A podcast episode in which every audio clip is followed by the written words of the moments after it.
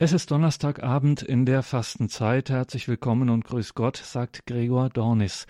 Donnerstagabend um 20.30 Uhr in der Fastenzeit gehen wir nach Fallenda bei Koblenz zur dortigen Weginitiative Glaube hat Zukunft. Das Team um Pater Hubert Lenz nimmt uns mit zu einer Begegnung mit einem Seligen. Im Herbst wird Palotiner Pater Richard Henkes selig gesprochen werden in Limburg an der Lahn. Ein ganz außergewöhnlicher Seliger mit einem sehr bewegten Leben mit Gott, das auch für uns heute hochaktuell und vielsagend ist.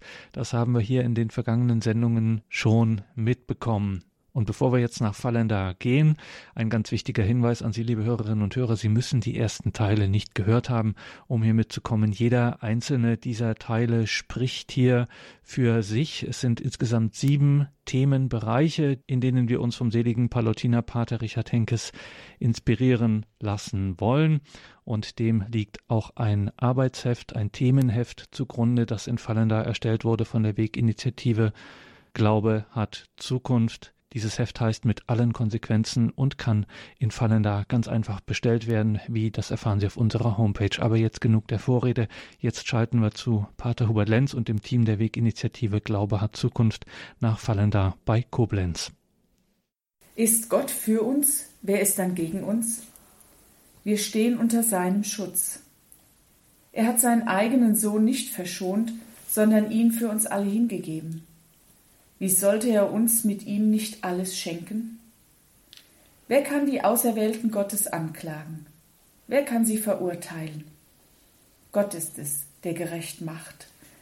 Jesus Christus, der gestorben ist, mehr noch, der auferweckt worden ist, er sitzt zu Rechten Gottes und tritt für uns ein.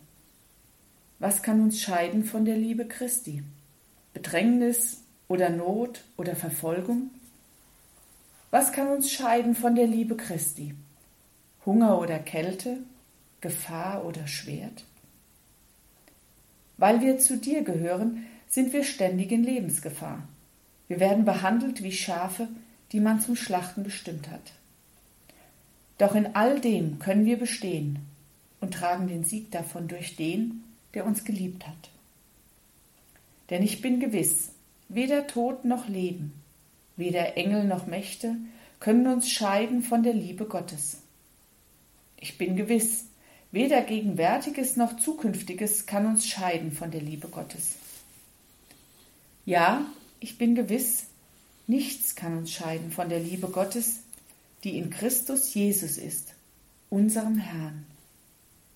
Ein geschriebenes Gebet nach Römerbrief 8. Ja, und mit diesem Wort aus dem Römerbrief möchten wir Sie ganz herzlich zur fünften Folge der Sendereihe mit allen Konsequenzen über Pater Richard Henkes, der im kommenden Herbst selig gesprochen wird, ganz herzlich begrüßen. Mein Name ist Pater Hubert Lenz. Ich bin hier in Fallenda und leite die Weginitiative Glaube hat Zukunft. Ja, auch ich darf Sie heute Abend ganz herzlich begrüßen. Mein Name ist Elfie Jansen. Ich freue mich, heute bei dieser Sendung wieder dabei zu sein. Und von dem Bibeltext hat mich am Anfang sofort der Satz sehr angerührt. Wir stehen unter seinem Schutz. Ja, da kann ich mich anschließen. Wir stehen unter seinem Schutz. Gerade in der heutigen Zeit ist das eine klasse Zusage und mein Name ist Anja Gläser und ich freue mich auch, heute Abend wieder mit Ihnen zusammen hier die Radiosendung zum, durchzuführen. Mich selbst hat am stärksten angesprochen der Satz, nichts kann uns scheiden von der Liebe Gottes. Und damit sind wir eigentlich schon mitten im Thema, nämlich in der Person von Pater Henkes. Für die, die die vergangenen Folgen nicht gehört haben, möchte ich nochmal einen kleinen Blick auf sein Leben werfen und zwar jetzt ganz bewusst unter dem Aspekt gebunden und doch frei, denn das ist heute das Thema. Pater Henkes ist 1900 geboren in der Nähe von Montabaur in dem kleinen Ort Ruppach und ist dort ganz normal in einer großen Familie aufgewachsen, ging dann auf die Schule, die wir Palutiner in der Nähe hier in Fallenda gegründet hatten, mit dem Ziel, dass hier auch Menschen Möglichkeit hatten, Abitur zu machen und sich dann zu entscheiden, die Freiheit haben, sich zu entscheiden, ob sie auch Palutiner und Priester werden wollen. Pater Henkes wollte in die Mission. Und er trat dann auch 1919 bei uns ein, wurde 1925 zum Priester geweiht und war dann nicht in die Mission gegangen, sondern wurde hier in Fallenda und am Niederrhein Lehrer. Und er war ein leidenschaftlicher Lehrer mit ganz viel Hingabe. Und er hat dann 1931 wurde er versetzt in den Osten, also in damaligen deutschen Ostgebiete, ins Schlesische und hat dort als Lehrer weitergewirkt in einer neu aufgebauten Schule. Aber dann ab 1933 war die Auseinandersetzung mit dem an die Macht gekommenen Nationalsozialismus, und zwar vor allem die weltanschauliche Auseinandersetzung, für ihn kann man sagen, seine neue Berufung oder seine ganz spezielle Berufung. Er hat sehr, sehr früh sich entschieden geäußert über das Verwerfliche dieses Welt- und Menschenbildes. Jeder Mensch ist gleich, ob gesund oder krank, ob mit oder ohne Schuld, ob diese oder jene Hautfarbe, sondern es sind alle gleich, weil alle Geschöpfe Gottes sind und nach seinem Bild und Gleichnis geschaffen wurden. Das hat er sehr, sehr stark betont, schon 1934 wo es einmal heißt, er sagte das, was andere sich nicht mehr zu sagen trauten, von einer Zeugin von damals. Und er kam natürlich schnell mit dem Staat in Konfrontation, wurde 1937 auch schon das erste Mal verurteilt, fiel aber unter eine Amnestie, kam dann aber 1943 zunächst ins Gefängnis aufgrund einer Predigt und dann ins KZ Dachau. Und hat hier im KZ sich, ja, so wie es seine Art war als Lehrer und als Priester, sehr den Menschen zugewandt, sich gekümmert, dass in dieser unmenschlichen Situation ein Stück Menschlichkeit gelebt wurde. Und als 1944 im November die sogenannte Eingangsbaracke, wo also die neuen Häftlinge reinkamen, die erst einmal so an das Lagerleben gewöhnt oder dressiert wurden. Da hat er dort einen Dienst gehabt, so in der Versorgung, Kantinenwirt hieß das.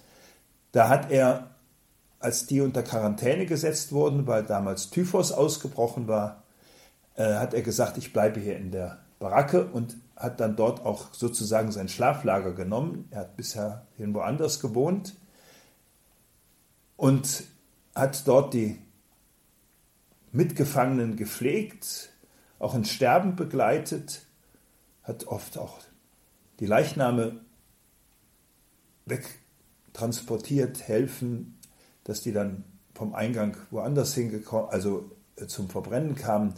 Das muss schlimme Wochen gewesen sein, aber Wochen, in denen er selbst über sich hinauswuchs und den Menschen dort, da gibt es Zeugnisse darüber, eine Liebe entgegenbrachte und eine Zuwendung, das einfach beeindruckend war. Und er hat sich dann doch auch angesteckt, obwohl er geimpft war, und starb am 22. Februar 1945, wohl wissend, dass bald wohl das KZ zu Ende sei. Die Gefangenen wussten sehr genau, er schrieb es auch in Briefen schon im Herbst 44, es geht ja wohl bald dem Ende entgegen. Er wird im kommenden Herbst selig gesprochen. Und wenn man sich fragt, wie hat er das geschafft, dann stoßen wir, glaube ich, auf das Innerste, was ihn antrieb und auf das Innerste, was ihm die Kraft gab so zu leben und so zu handeln. Aber darüber nach einer kleinen Pause.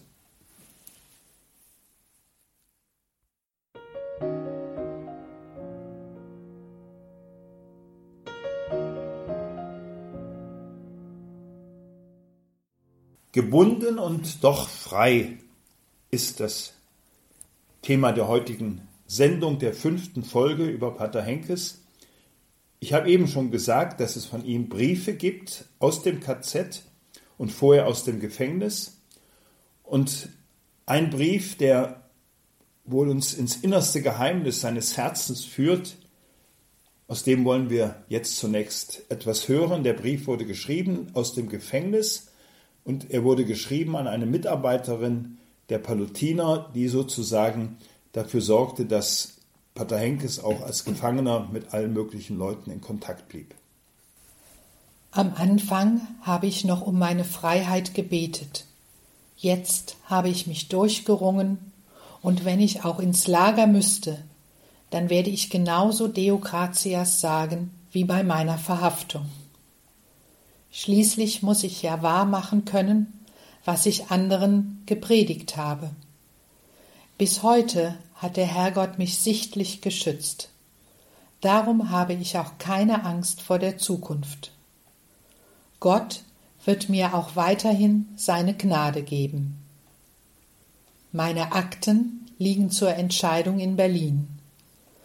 Man ist der Willkür der Menschen ausgeliefert und so hat bloß das eine noch Sinn, sich radikal dem Herrgott zu überantworten. Ja, dieses Briefzeugnis, das führt, glaube ich, mitten hin zu der Frage und kann uns helfen, die Frage zu beantworten, wie hat er das geschafft? Wie hat er es geschafft, sich da freiwillig bereit zu erklären, in diesem Block zu bleiben und zu wissen, da kommt Dramatisches auf mich zu? Wie hat er das geschafft, nicht zu rechnen, in ein paar Wochen wird sowieso der Krieg zu Ende und das KZ befreit werden? Und er hatte Pläne für die Zeit danach und dann doch hier zu bleiben? Und wie hatte er das geschafft, wo er doch wusste aus seinem eigenen Leben, dass seine eigenen Kräfte immer wieder begrenzt sind?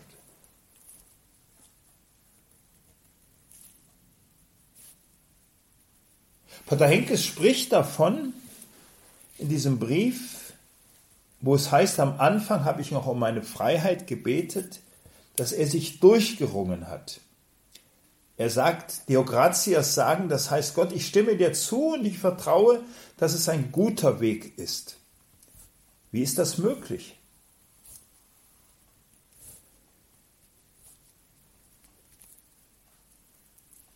Pater Henkes hat als junger Mann sehr, sehr stark zwei Haltungen gehabt. Das eine war alles oder nichts, ganz oder gar nicht. Das hat ihn in frühen, in frühen Jahren als 13-, 14-Jährigen schon so imponiert, wenn, dann richtig und ganz. Radikal heißt es hier. Radikal dem Herrgott überantworten. Und er hat in früher Zeit auch hohe moralische Ideale mit auf den Weg bekommen, hohe geistliche Ideale. Er führte schon als Schüler ein sehr intensives geistliches Leben. Aber er hat das geführt in der Überzeugung, wenn ich das so will, dann schaffe ich das auch. Und da musste er ganz tief erfahren, auch wenn du willst, du schaffst es nicht. Das, was jeder von uns irgendwie kennt, wie wir immer wieder an unsere Grenzen stoßen. An solchen Grenzen, da kann man sich wund reiben.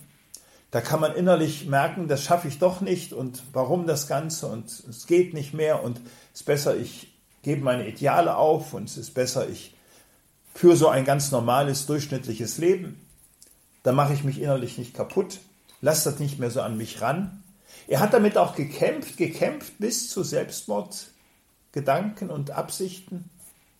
Und er sagte damals, was ihn fernhält, ist die Angst vor diesem Schritt. Und dann hat er sich gegen Ende, gar nicht so lange vor seiner Priesterweihe, innerlich, ja, durchgerungen. Das war auch ein Durchringen, wie da im Gefängnis später, nämlich durchgerungen, nicht mein Wille ist entscheidend, sondern ich will dir, Gott, vertrauen. Ich will dich dir, Gott, auch so anvertrauen, auch mit dem, was er an eigenen Grenzen erfahren hatte. Er hat eigentlich das getan, was wir in der Lesung aus dem Römerbrief eben gehört haben. Nichts kann uns scheiden von der Liebe Gottes. Nichts, das heißt auch nicht mein eigenes Versagen, denn vorher heißt es schon in der Stelle, wer kann die Auserwählten Gottes anklagen? Gott nicht. Gott ist es, der uns gerecht macht, der uns aufrichtet, könnten wir übersetzen. Und Jesus, der für uns gestorben ist, der tritt für uns ein.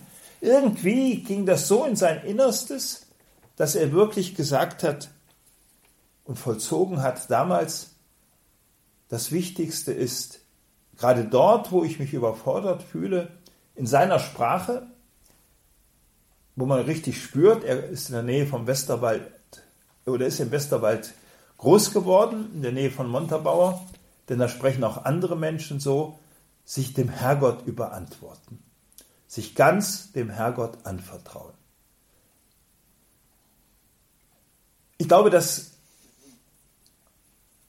versteht man in dem Maße, wie man selbst aus dem eigenen Leben zumindest ansatzweise das kennt. Ja, da vertraue ich dir, Gott, mich an. Dir, Gott, vertraue ich mich an. Und das hat er getan und das hat er auch in den Jahren darauf öfters in Briefen geschrieben oder in Predigten gesagt. Hier hilft nur noch eins, sich Gott überlassen, sich Gott anvertrauen. Und das hat er dann getan im Gefängnis in diesem Brief. Berichtet er davon, ich habe mich durchgerungen. Durchgerungen heißt, das ist nicht einfach ein Schalter, den ich umgelegt habe. Ich habe damit gekämpft. Und ich kann heute Deo gratias sagen. Deo gratias heißt, ich vertraue dir. Ich vertraue dir, dass du es absolut gut meinst. Das ist das, wovon der Römerbrief spricht, dass du wirklich heilig bist, Gott. Dass du Gott, ja, nicht irgendwo mich hintergehen oder ausnutzen oder sonst was willst, sondern dass du mein Bestes willst. Das für mich Beste. Und da vertraue ich dir. Und darum sagt er, ich habe auch keine Angst vor der Zukunft, auch wenn es ins Lager geht. Ja, man ist der Willkür der Menschen ausgeliefert. Aber Das Gegenwort dazu ist nicht, wie schaffe ich das, mich da frei zu machen, sondern ich will mich, wie er schreibt, radikal dem Herrgott überantworten. Deshalb ist die Frage, die man manchmal so hört und stellt und die wahrscheinlich in jedem so aufsteigt, könnte ich das auch wie Henkes? Die ist verkehrt. Nein, das kann er nicht, das kann ich nicht, diese Stärke, das aus eigener Kraft zu können, überfordert uns. Und zwar uns alle. Das ist nicht einfach ein Willensakt. Weiter hat ihn geprägt, was er als Kind oder als junger Mensch hatte, alles oder nichts, wenn dann ganz. Das war schon in ihm drin. Aber wenn dann ganz Vertrauen, das war das Neue. Und geschafft hat er es nicht, weil er sagt, doch, das kriege ich hin, sondern er hat es geschafft, sich Gott anzuvertrauen. Und das gab etwas völlig Neues. Das ist sozusagen der Schlüssel gewesen in ein Kraftzentrum, das sonst verschlossen bleibt. Ein Kraftzentrum, von dem ich glaube, dass es jeder von uns im Herzen trägt.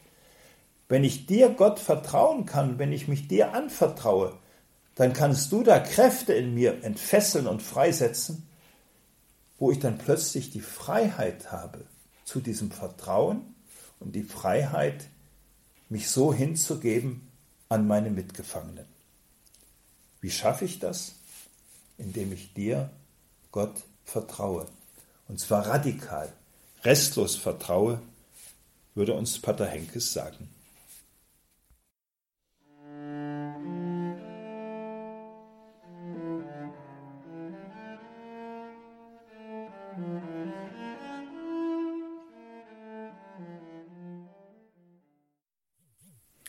Ja, das war, der Vortrag war gut, der hat mir richtig gut gefallen.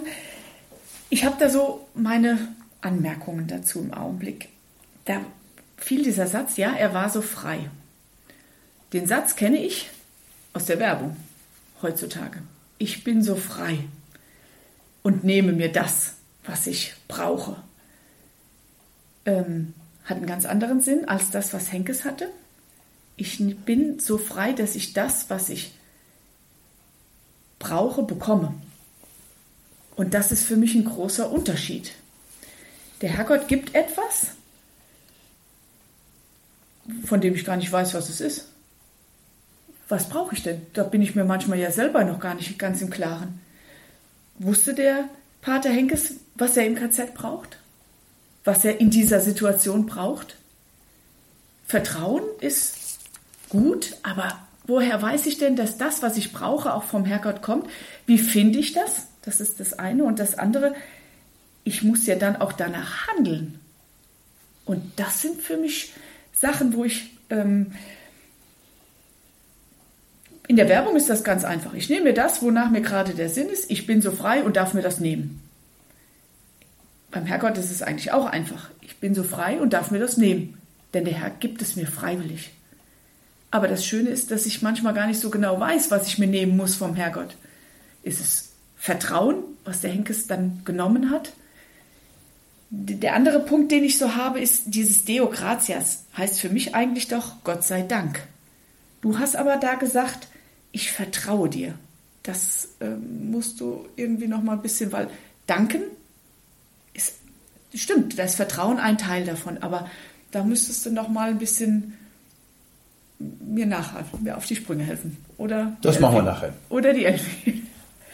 Ja, also ich äh, muss sagen, ich bin das erste Mal richtig sprachlos. Und ich muss sagen, es verwirrt mich alles, auch das, was du jetzt gesagt hast, Anja, weil bei mir fängt das schon an, äh, die Aussage, wenn ich das eben richtig verstanden habe, auch dieses Vertrauen, dieses radikale Vertrauen kann ich nicht aus eigener Kraft. Auch das ist ein Geschenk von Gott. Und wie, also ich habe große Unsicherheiten, wie verlässlich das ist, wie, wie weit mir dieses Geschenk zuteil wird. Und gerade im Moment, wenn ich mich umschaue, was auch in Familien um mich herum geschieht, an Leid, dann denke ich, tja, kriegt da jeder, was er braucht? Anja, kriegt jeder, was er braucht, um überhaupt in Anführungszeichen zu überleben? Ähm, das sehe ich auch so. Die Frage ist einfach dieses, nicht was er braucht, sondern was er auch also ich sage dieses Wort mal, notwendig hat. Was hat er, um die Not zu wenden? Was braucht er, um das, um die Not zu wenden? Dieses Notwendige. Aber ähm, dieses ganz und gar, dieses Radikale, da ist mir heute so ein kleines Ding aufgegangen, weil in dem Brief haben wir gesagt, steht ähm, in dieser einen Entscheidung, man ist der Willkür der Menschen ausgeliefert und dann bleibt bloß noch das eine radikal dem Herrgott. Da ist mir auf einmal klar geworden, wenn du so wirklich vollkommen den Menschen ausgeliefert bist und weißt, was Menschen machen können, das hat er ja mitgekriegt, dann ist es vielleicht einfacher, sich dieses, weil du hast gar keine andere Chance.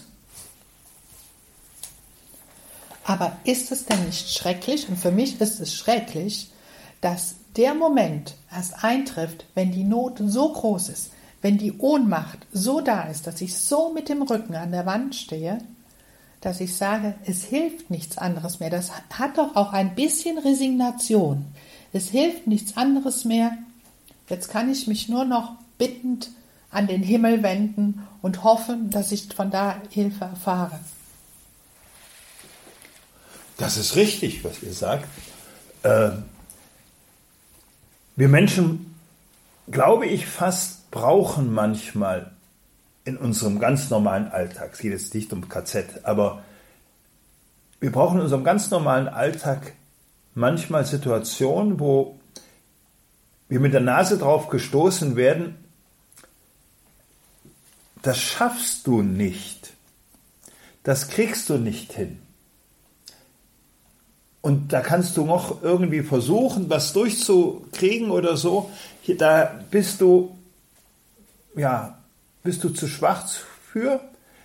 Da erlebst du deine eigene Ohnmacht.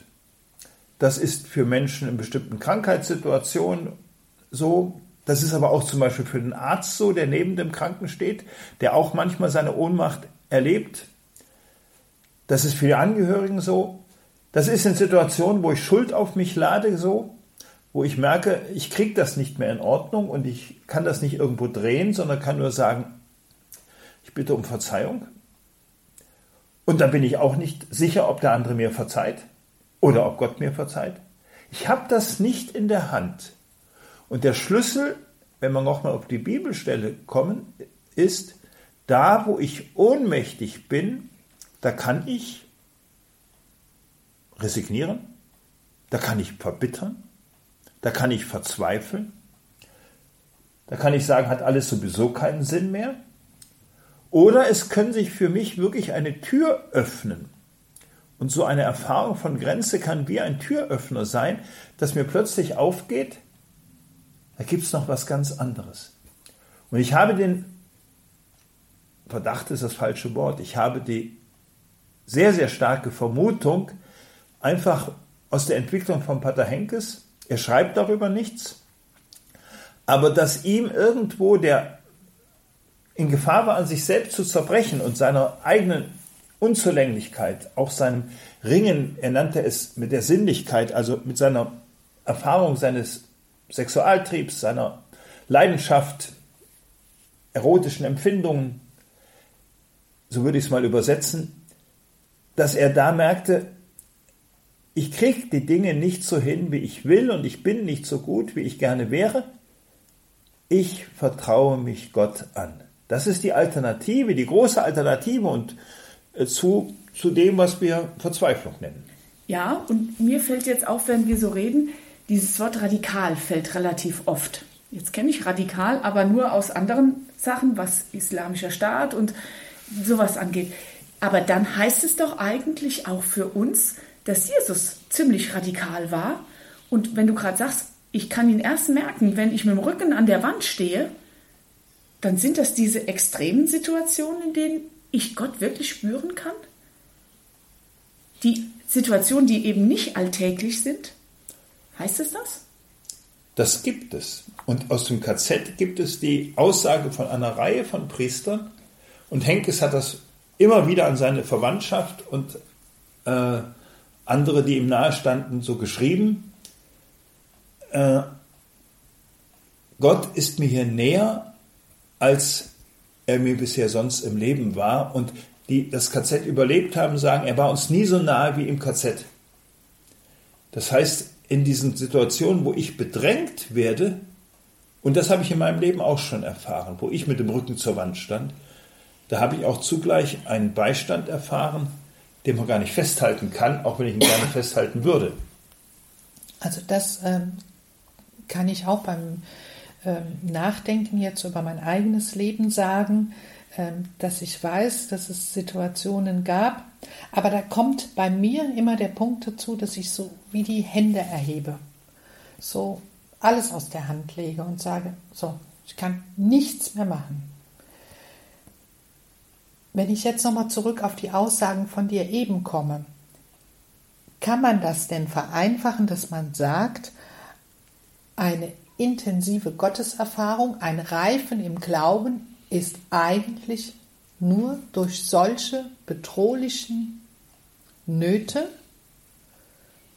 möglich. Geschieht es nur, wenn wir Menschen sozusagen ein Stück weit unseren Willen, unsere Ziele, unser Machen und Tun aufgeben müssen?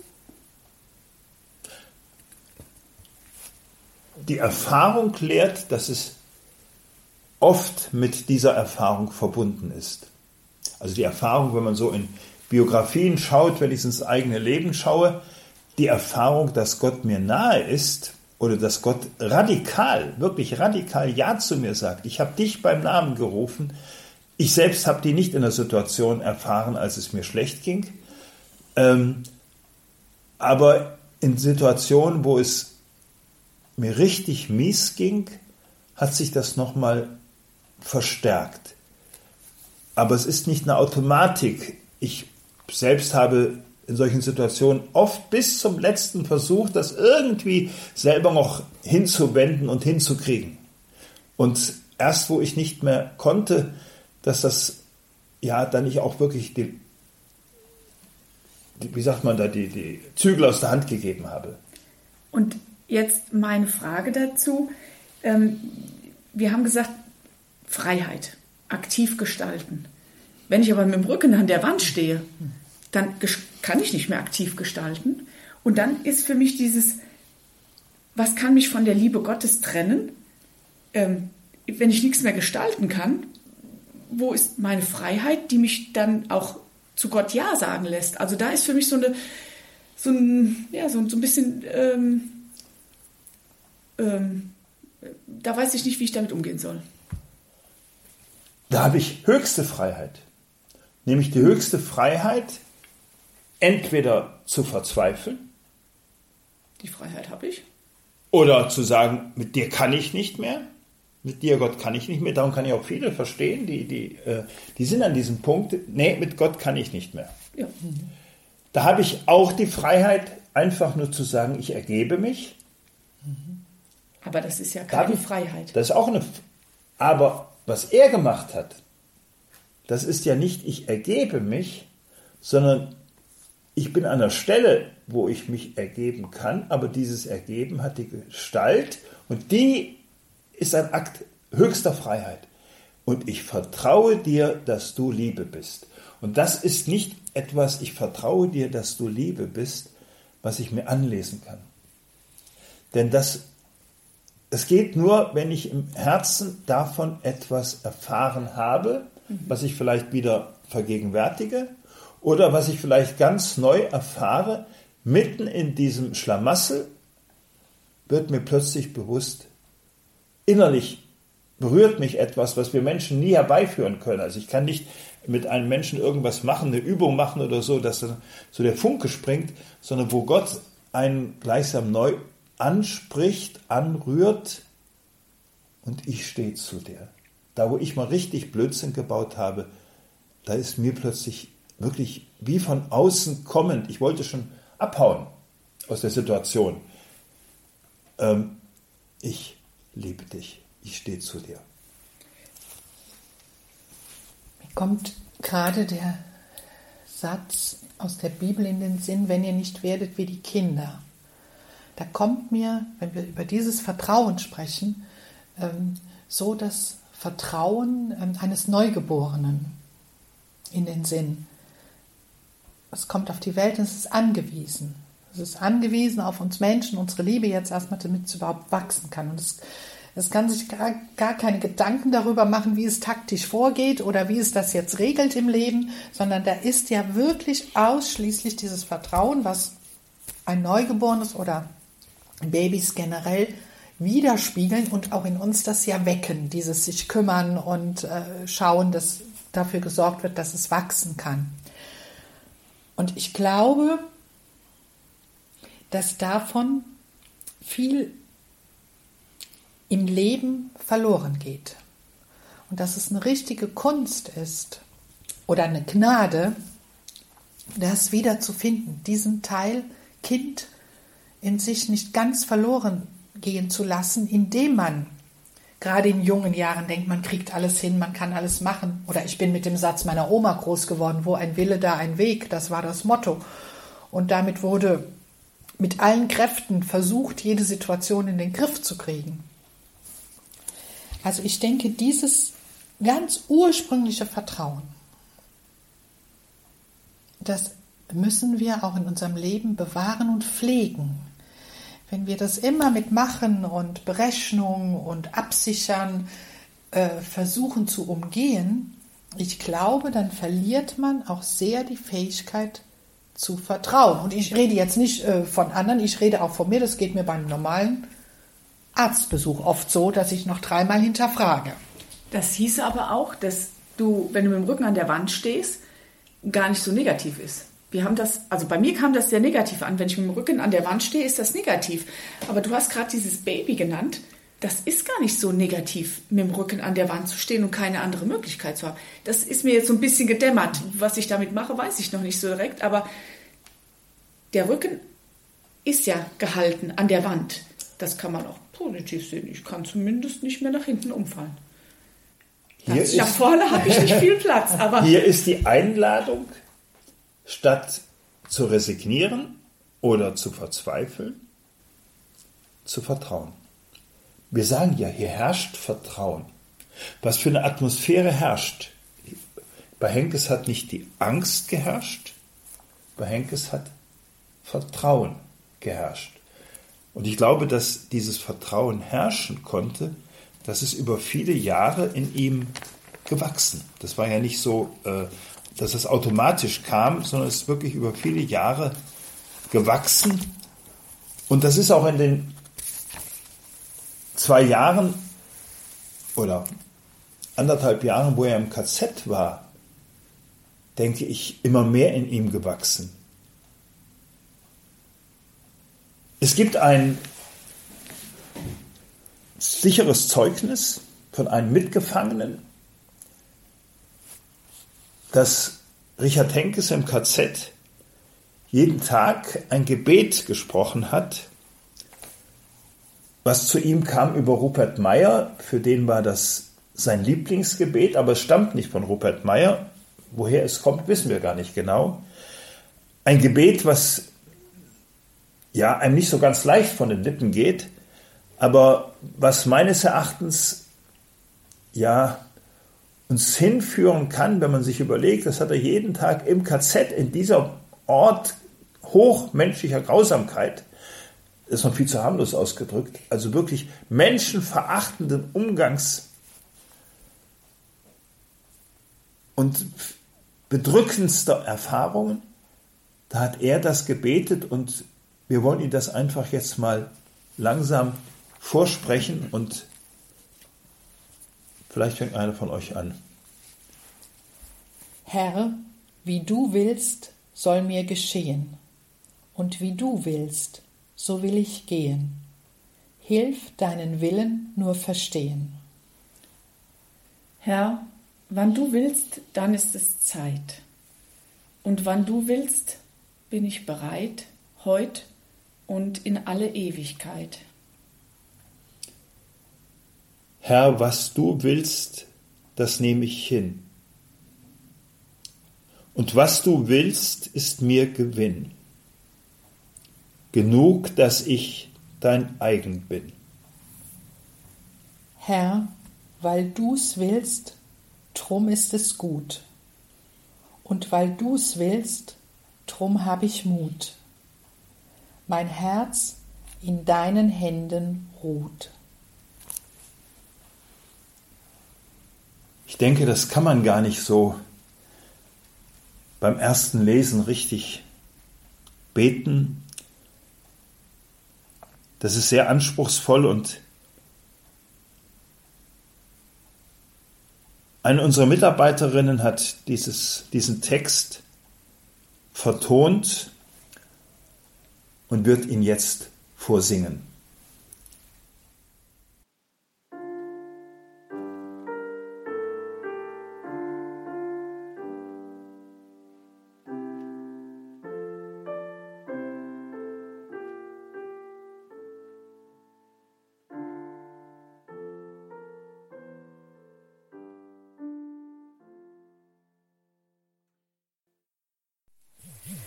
Wir sind ziemlich am Ende unserer Sendung und sind gerade am Überlegen, einfach ausklingen lassen. Das ist heute gar nicht so einfach. Mit dem, was wir gesagt haben. Wie du willst, das nehme ich hin. Und das alles noch als ein sich nicht unterwerfen nehmen, kein blinder Gehorsam, sondern dass man das ähm, als Liebe Gottes annehmen kann. Boah, das ist überhaupt nicht einfach. Und als Schlusswort schon mal überhaupt nicht. Überhaupt der Beginn in dem Gebet, Herr, wie du willst. Allein das ist für mich schon schwierig auszusprechen, im Alltag zu leben. Ich könnte jetzt an dieser Stelle sagen, ich versuche es mal bewusster im Alltag einfließen zu lassen. Ich möchte es sagen können, aber es ist, glaube ich, ein richtiger Weg dahin, das überhaupt gedanklich zuzulassen, mein Leben so in die Hände von Gott zu geben, mich so anzuvertrauen, das ist für mich ein Weg. Und für mich ist das ein ganz schön harter Weg und da liegen manche Steine im Weg, die ähm, entweder auf Seite geräumt werden müssen oder irgendwie anders umkurvt werden müssen. Ähm, denn ich will noch ganz schön viel selber gestalten. Aber dieses Beispiel von dir mit diesem Baby, das sich darauf einlassen muss, wenn ich nicht von Menschen abhängig bin, und das hat Henkes ja auch nochmal gesagt, ähm, wenn ich von Gott abhängig bin, dann glaube ich, können wir das echt zulassen. Aber du sprichst mir aus der Seele, ja, der Weg dahin, der wird noch Überraschungen für mich bereithalten. Das Wort Weg ist mir da wichtig. Ich glaube, bei Henkes gelang der Durchbruch, als er in der Zeit als Student, in der letzten Zeit vor seiner Priesterweihe, dann wirklich den Durchbruch hatte. Man könnte auch sagen, diese verschlossene Eisentür sich öffnete. Gott ist gut. Und dem kann ich mich anvertrauen. Mir ist durch die Begegnung mit Pater Henkes und durch dieses Gebet wieder in den Sinn gekommen, was ich selbst auch überliefert bekommen habe, so ein Wort, was damals viel so die Runde machte, Gott ist Vater, Gott ist gut und gut ist alles, was er tut. Ich glaube, dass das irgendwo in einem Herzen so aufgehen muss, um vertrauen zu können. Um radikal Radikal heißt von den Wurzeln, aus letztem, tiefsten Herzen vertrauen zu können. Und im Blick auf Pater Henkes merkt man ja, dass dieses Vertrauen gar nicht so ganz automatisch ist. Das ist ein Weg. Nicht so ganz automatisch ist noch positiv ausgedrückt. Das ist sehr schwer. Und wie du das gerade sagtest, er hat das am Ende gemerkt. Da ist dann ein Eisentor aufgegangen ähm, ich weiß nicht, ob das jetzt so gut ist, aber da ist mir so direkt das Thema gekommen, ähm, das war kurz vor seinem Tod, oder? Nee, das, das meinte ich jetzt vor Ach seiner Priesterweihe. Das okay, hat dann ist das, hat nicht, die, das hat das nicht die, mit dem Tod zu tun, nein, nein, sondern dann. Da ist das dann nur stärker geworden. Genau, aber das ist etwas, was, ja, was du kriegst und wo du auch nicht vorher weißt, wann du es kriegst und wie du es kriegst. Also ich, wenn ich meine Gotteserfahrungen angucke, dann sind das zwei Stück und die tragen mich und das waren ganz kurze Sachen nur. Und wenn Henkes da so was Großes hatte, dann frage ich mich, dann musst du ja auch mal dieses Gefühl, Gott spricht mich an, mich. Das erschreckt mich ja genauso, als wenn er mich jetzt nicht anspricht.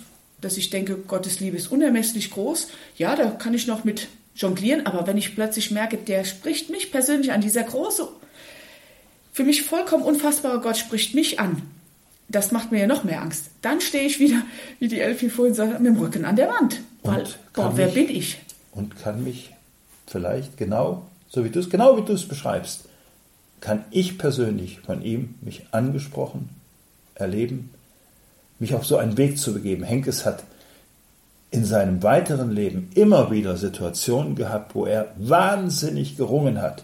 Wahnsinnig gerungen hat. Also, aber da war praktisch die Tür geöffnet, dass Vertrauen immer mehr herrschen konnte.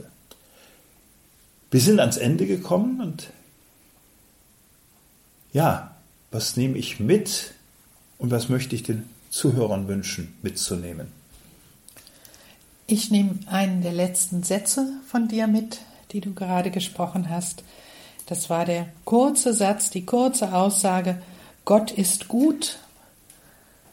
Und ich füge noch dazu, Gott ist da.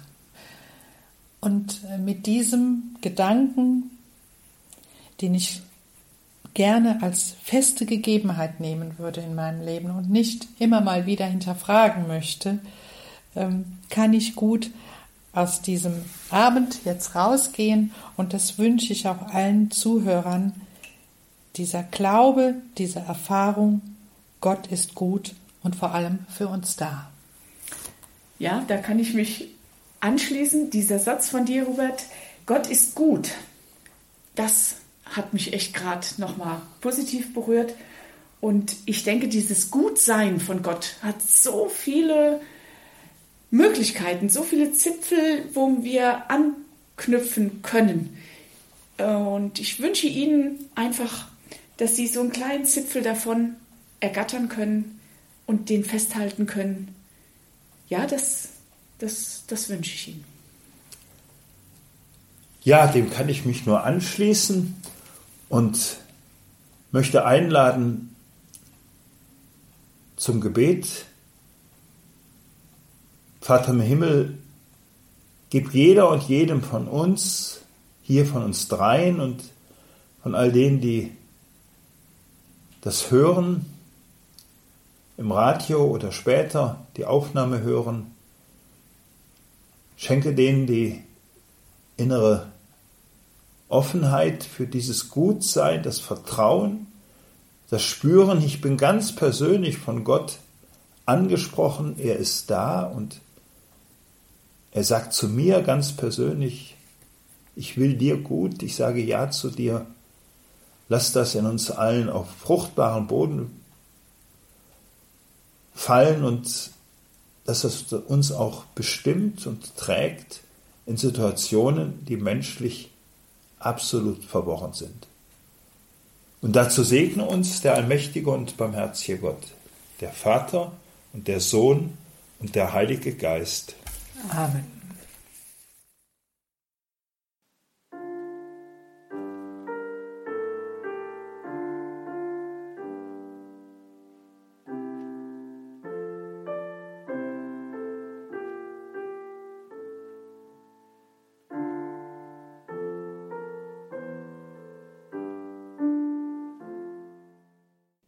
Das war die Credo-Sendung bei Radio Horeb und Radio Maria. Heute wieder ausfallender bei Koblenz.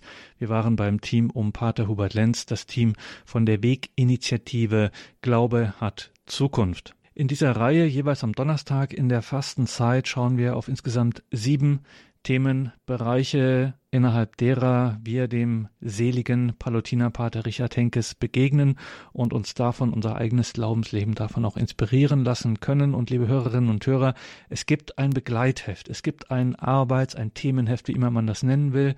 Das kann man sich in Fallender bestellen und dann bei sich vor Ort im Gebetskreis, in der Gemeinde, in welcher Gemeinschaft man auch immer da unterwegs ist, kann man da einen gemeinsamen Glaubensweg mit dem seligen Palutinerpater Richard Henkes gehen. Wie man an dieses Heft kommt, das steht in den Details zu dieser Sendung auf horeb.org oder in der Radio Horeb App, also Tagesprogramm, die Details zu dieser Sendung auf horeb.org bzw. in der Radio Horeb App.